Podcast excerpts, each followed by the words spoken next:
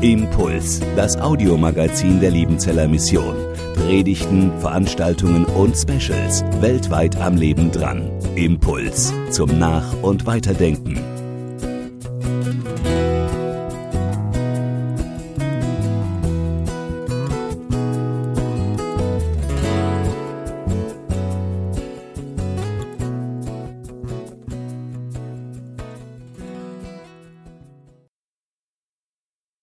Was hast du wahrgenommen? Was hast du gehört? Was hast du gesehen? Die einen von euch, die haben nachgedacht, was ist denn das für eine Melodie? Wir haben sie doch gerade gesungen und dann war doch da noch was anderes drin. Und gerätselt und vielleicht kamen sie drauf oder auch nicht, was für eine Komposition denn das sei. Andere von euch haben die Klangfarbe genossen und überlegt, was ist denn das für ein warmes Spielen, für, für warme Töne? Ist das eine Geige oder ist das eine Bratsche? Und wieder andere von euch schauten sich den Spieler an und überlegten sich, der soll doch jetzt mal predigen und keine Musik machen. Was soll denn das werden? Ganz unterschiedliche Wahrnehmungen, die durch diese Bratsche hervorgebracht wurden. Aber die allerwenigsten von euch überlegten, was ist denn das für ein Holz? Wann wurde denn diese Bratsche gebaut und wer hat sie denn gemacht? Aber alle von euch haben die Musik gehört und gespürt. Wenn wir heute darüber nachdenken, was für eine Bedeutung unser Körper hat, dann geht es eben nicht in erster Linie darum, dass wir uns unseren Körper anschauen, wie er funktioniert, so wie ein Biologe oder ein Mediziner einen Körper begutachtet und sagen kann, wie der Zellenaufbau funktioniert, wie der Blutkreislauf geht und so weiter. Das ist alles interessant und gut. So wie auch interessant ist, wie eine Geige oder eine Bratsche gebaut ist. Aber das ist ja nicht alles. Es geht auch um Musik mit diesem Instrument. Es geht doch darum, dass dieser Körper zum Klingen gebracht wird. Und darum soll es heute Morgen gehen. Mensch, wer bist du mit deinem Körper? Was ist deine Aufgabe mit deinem Körper? Welche Bedeutung hat denn dein Körper?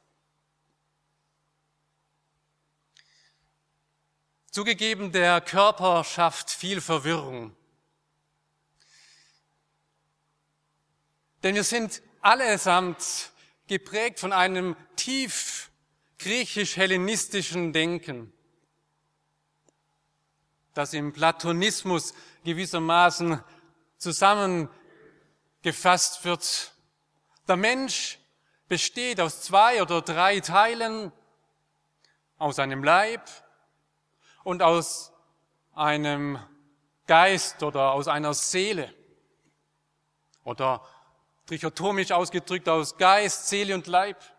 Und das sind drei verschiedene Bestandteile. Reduzieren wir es mal auf zwei.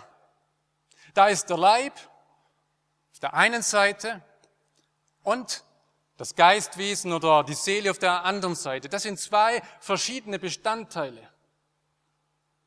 Und die sind auch qualifiziert. Der Leib ist der Seele untergeordnet.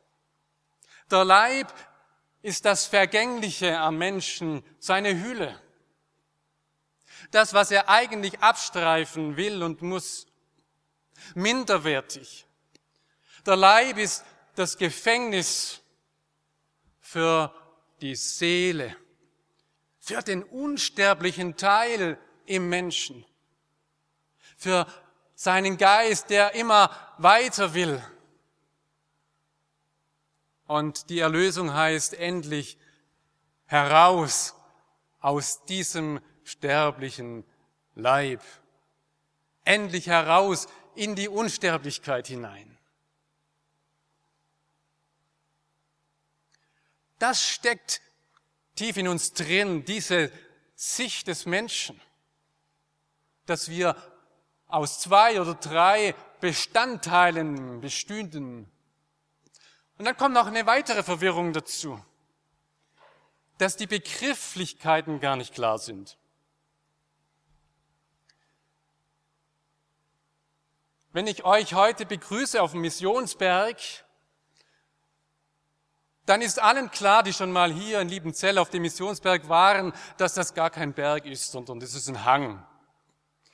Alle, die zuschauen und noch nie in Liebenzell waren, die meinen, der Missionsberg, das ist so ein schöner Berg, der sich irgendwo erhebt und obendrauf ist die Mission angesiedelt. Wir haben unsere Vorstellung und bringen sie mit aber ob das der Tatsache entspricht? So mal eine andere Frage. Wenn wir von der Seele sprechen,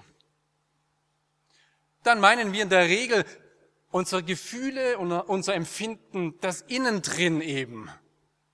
Und wenn einer seelische Schwierigkeiten hat, dann ist es irgendwas, was an seiner Psyche eben nicht in Ordnung ist. Im Übrigen heißt auf Griechisch Seele Psyche. Psyche. Aber wenn in der Bibel von Seele gesprochen wird, vor allem im Alten Testament, da ist ja zunächst einmal ein Körperorgan gemeint, nämlich der Schlund, der Rachen, da wo die Luft und das Essen und Trinken hineingeht, das, was wir zum Leben brauchen. Wenn in der Bibel von Seele gesprochen wird, da mag die Seite der Empfindungen auch hier und da anklingen, aber es ist vielmehr das Leben überhaupt, das mit Seele gemeint ist. Lebendiges Leben ist Seele. Der Mensch hat nicht eine Seele, sondern er ist eine Seele. Lobe den Herrn, meine Seele. Das heißt nicht, du meine Empfindung, du sollst mal gut gelaunt sein, sondern das heißt, ich als ganze Person, ich will den Herrn loben. Verwirrung schafft also die Begrifflichkeit, dass wir manchmal anderes verknüpfen mit dem, was in der Bibel gemeint ist. Und um die Verwirrung vollends voll zu machen, und da hilft uns der Paulus auch kräftig mit, ist, dass Begriffe oft Verschiedenes aussagen wollen. Wir kennen das an unserer Sprache. Wenn wir Schloss sagen und nicht mehr dazu, dann denkt der eine an ein Türschloss und der andere an das große Schloss. Und erst im Zusammenhang ergibt sich dann, welches Schloss gemeint ist. Und so ist es auch zum Beispiel mit dem Wort Körper oder mit dem Wort Mensch. Da gibt es zwei Worte im griechischen Soma. Wir kennen das von psychosomatischen Erscheinungen. Und das andere, auf das ich mich jetzt konzentrieren will, ist das Wort Sarx. Da kommt der Sarg her, wo der Leichnam reinkommt. Das Wort wurde Sarx. Der Gottessohn wurde Mensch, und zwar ganz körperlich, mit Fleisch und Blut. Und meistens ist das Wort Sarx im Neuen Testament mit Fleisch übersetzt. Ja, das kann wirklich dieses Fleisch sein, aber es kann auch Mensch bedeuten. Jesus wurde Mensch. Aber das heißt nicht, Jesus wurde ein Sünder in diesem Zusammenhang von Johannes 1,14. Aber Paulus kann nun dieses Wort genau für unsere Sündhaftigkeit auch verwenden, wenn man in den Römerbrief Kapitel 8 hineinschaut wo Paulus sagt, Leute, wandelt nicht nach dem Fleisch, sondern nach dem Geist. Seid nicht fleischlich gesinnt, irdisch, menschlich und im Sinne von sündhaft, sondern seid geistlich gesinnt, nicht in der Feindschaft gegen Gott, sondern mit Gott verbunden. Und so wird Sarx gewissermaßen ein Wort, das den Menschen meint, der getrennt von Gott sein Leben lebt. Aber nicht eben nur der Leib des Menschen, sondern der ganze Menschen. Mensch lebt im Fleisch. Und dem gegenüber steht Gott, der Geist ist, der Unsterblichkeit hat.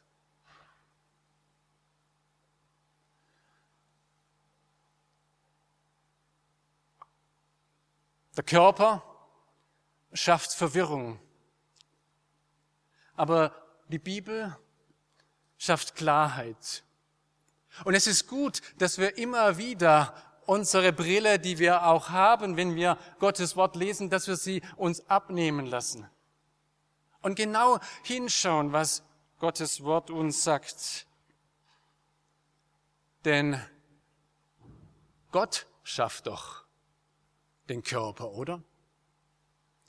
In 1. Mose 2, Vers 7, da lesen wir, da machte Gott der Herr den Menschen aus Erde vom Acker und blies ihm den Odem des Lebens in seine Nase. Und so war der Mensch ein lebendiges Wesen. Platonische Brille auf, genau. Mensch, Materie und göttlicher Odem, beide Bestandteile machen den Mensch auf, aus. Und dann noch Seele, lebendiges Wesen, eigentlich steht da wörtlich Seele. Da haben wir noch sogar noch die Seele, Leib, Geist und Seele, die drei Bestandteile des Menschen. Kann man gut zusammenrechnen. Eins plus eins gleich zwei oder eins plus eins plus eins gleich drei. Aber diese Rechnung geht nicht auf. Denn es ist Gott, der formt. Aus der Erde, aus der Adama macht er den Adam, diesen Erdmenschen. Gott ist dran. Durch seine Hände geschieht das, dass der Mensch Mensch wird. Dass er diese Körperlichkeit bekommt, die Gott sich dachte und er dachte. Und dann bläst Gott ihm seinen Odem ein.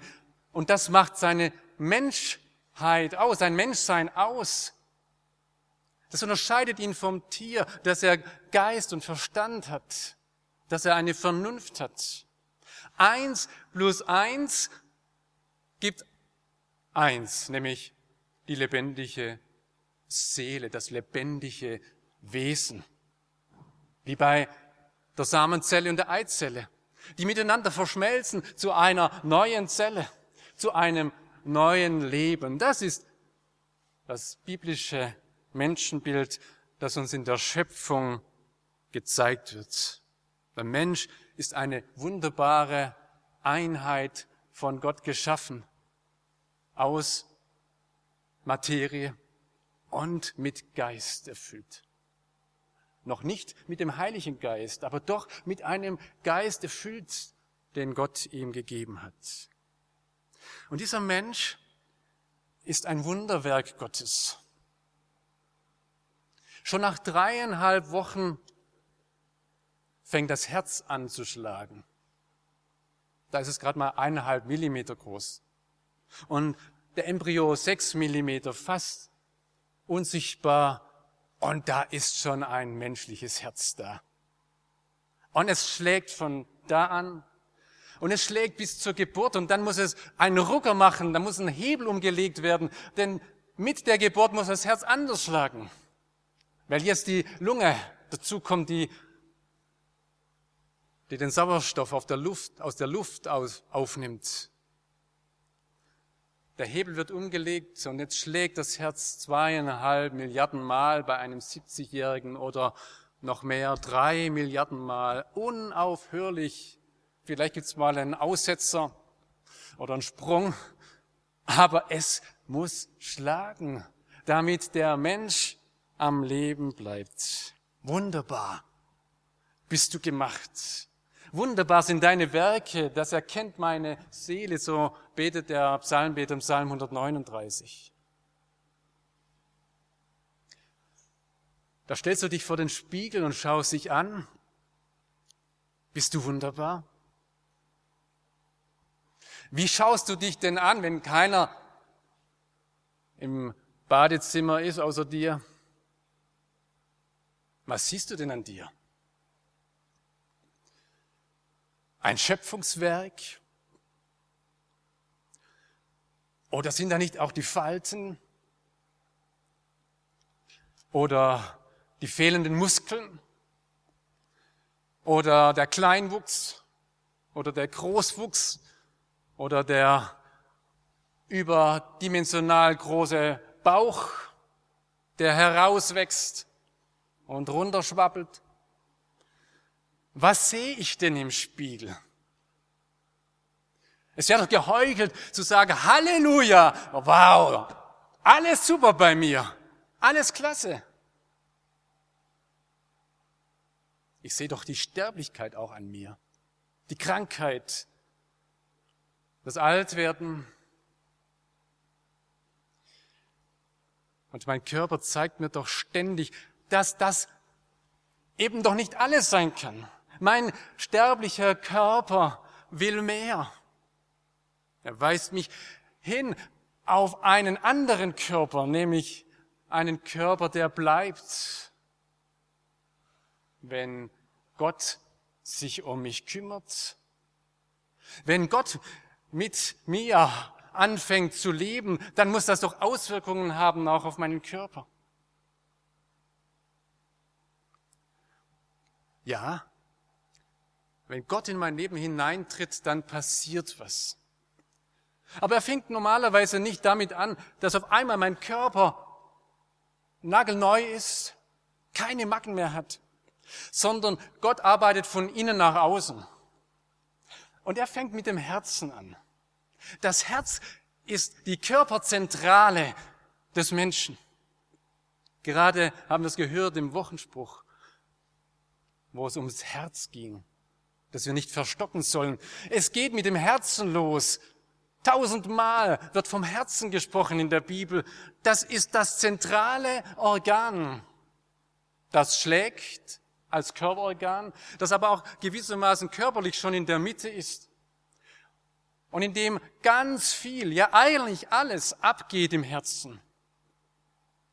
Wenn wir freudig sind, dann, dann kann das auf das Herz schlagen. Wenn wir matt sind, wenn wir enttäuscht sind, dann schlägt sich doch aufs Herz. Wenn wir Stress haben, dann merken wir das doch am Herzen. Das Herz steht für die Gefühle in der Bibel, für die Empfindungen, fürs Gewissen. Jetzt schlägt mir mein Herz, wenn ich etwas getan habe, was nicht in Ordnung ist. Das Herz steht auch für das Denken, für den Verstand. Das Herz steht für mich als Person ganz ähnlich wie, wie die Seele, wie die Nephisch.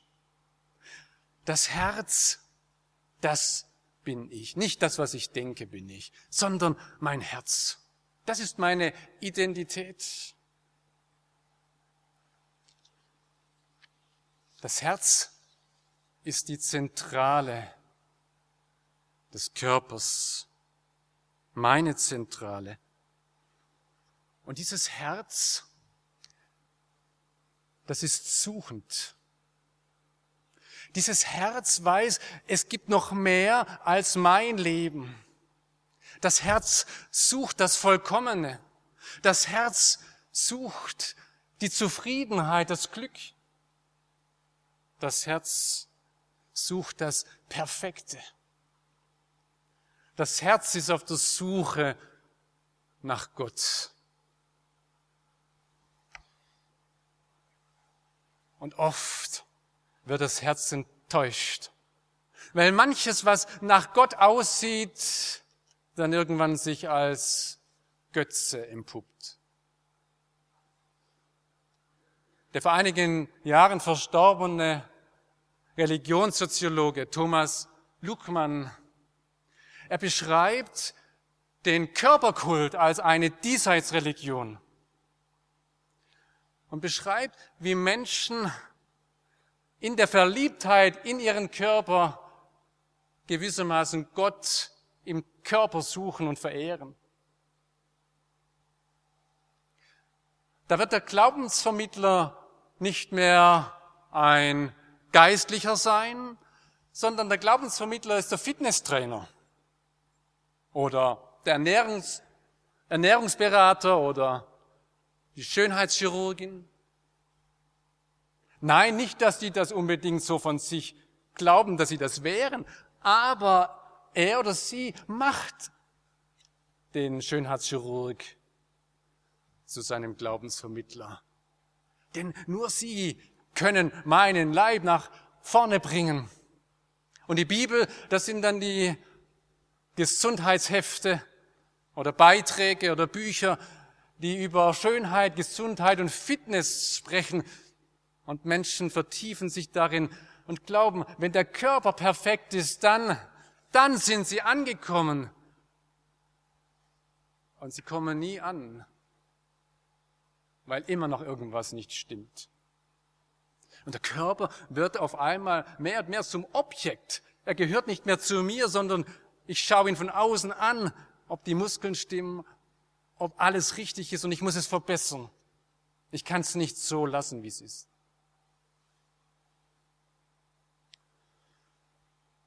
Und dann gibt es noch eine andere Seite, die ganz ähnlich ist, nämlich der Körper wird als Objekt betrachtet, aber nicht indem man sich auf den Körper fixiert, sondern indem man sich auf anderes fixiert, wo man glaubt, das ist das, was mir Erfüllung gibt.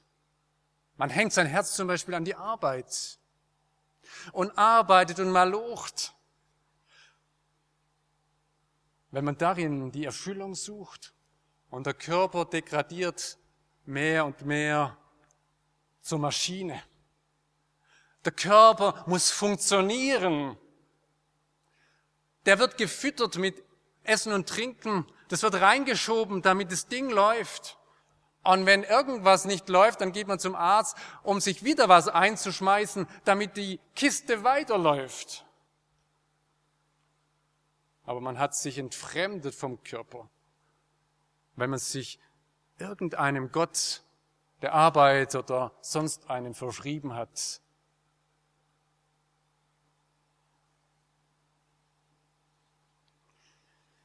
Das Herz sucht Gott.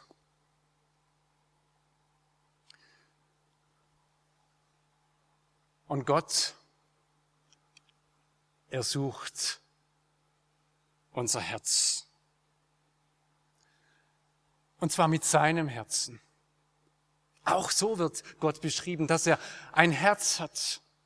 Und Gott, er trifft unser Herz. Und das ist Gnade, wenn das geschieht, dass unsere Herzen endlich zusammenkommen.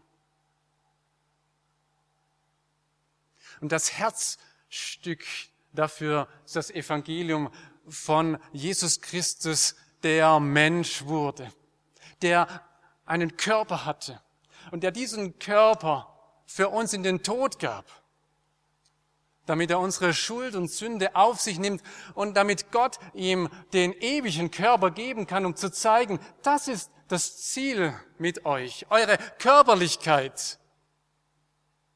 Die gehört zu euch bis in die Ewigkeit hinein.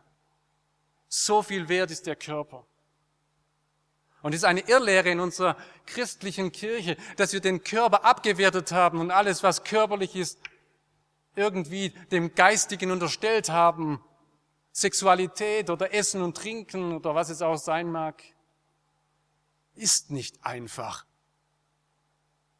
Low Level oder vielleicht sogar dem Bösen zuzuordnen. Da hat man eben was nicht richtig verstanden. Gottes Wort geht ins Herz und durchs Herz und dann geht die Klappe im Herzen um. Und ein Mensch bekommt eine neue Einstellung, wenn Gott sein Herz getroffen hat, die Schaltzentrale. Jetzt passiert etwas, nämlich eine ganz andere Sicht. Erstens, er hat endlich den gefunden, nach dem er sucht, den Vollkommenen, den Unsterblichen, den der alle Macht hat im Himmel und auf Erden. Und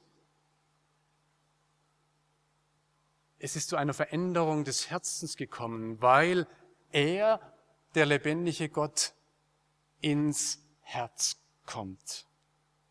Paulus schreibt im 1. Korinther Kapitel 6, Vers 19 und 20, wisst ihr nicht, dass euer Leib ein Tempel des Heiligen Geistes ist, der in euch ist und den ihr von Gott habt und dass ihr nicht euch selbst gehört? Denn ihr seid teuer erkauft. Darum preist Gott mit eurem Leibe. Habt ihr das gehört? Gott wird immer wieder Mensch. Eigentlich ereignet sich die Menschwerdung Gottes immer wieder, wenn er in unser Leben hineintritt. Er wohnt in uns Menschen. Und wenn wir unser Leben ihm anvertrauen, dann ist es nicht einfach nur der Geist, der irgendwie jetzt anders denkt, sondern dann gehört ihm alles, Haut mit Haut und Haaren, auch unser Körper. Und dann stehst du vor deinem Spiegel und schaust dich an und kannst Gott dafür danken, wie du gemacht bist. Wunderbar, dass das alles funktioniert. Dass du nicht über dein Herz nachdenken musst, wann es schlägt oder nicht schlägt, sondern es schlägt einfach durch. Und deine Runzeln und das, was nicht perfekt ist, das kannst du ganz schön deinem Herrn überlassen, denn jetzt gehört dein Körper ja ihm. Wir doktern so viel an uns selber rum, als dass wir unseren Körper ihm anvertrauen und sagen, Du sorgst für meinen Leib. Und ich danke dir, dass dieser Leib, der immer weniger wird, nur jetzt bergab geht, damit du ihn dann wirklich erneuern kannst zu einem Leib, der ewig bleibt. Ich muss mich um meinen Leib letztlich nicht kümmern, weil du es tust. Ich möchte aber meinen Leib dir zur Verfügung stellen, damit du durch mich in dieser Welt etwas bewirken kannst. Mein Leib soll ein Klangkörper sein deiner Liebe. Am Ende soll es nicht um meinen Leib gehen, sondern um dich ich stelle dir meinen Leib zur Verfügung. Jetzt. Amen. Impuls ist eine Produktion der Liebenzeller Mission. Haben Sie Fragen? Würden Sie gerne mehr wissen? Ausführliche Informationen und Kontaktadressen finden Sie im Internet unter www.liebenzell.org. Die Liebenzeller Mission produziert ebenfalls das Fernsehmagazin Weltweit am Leben dran. Informationen zur Sendung und zum Empfang gibt es unter www.weltweit-magazin.de.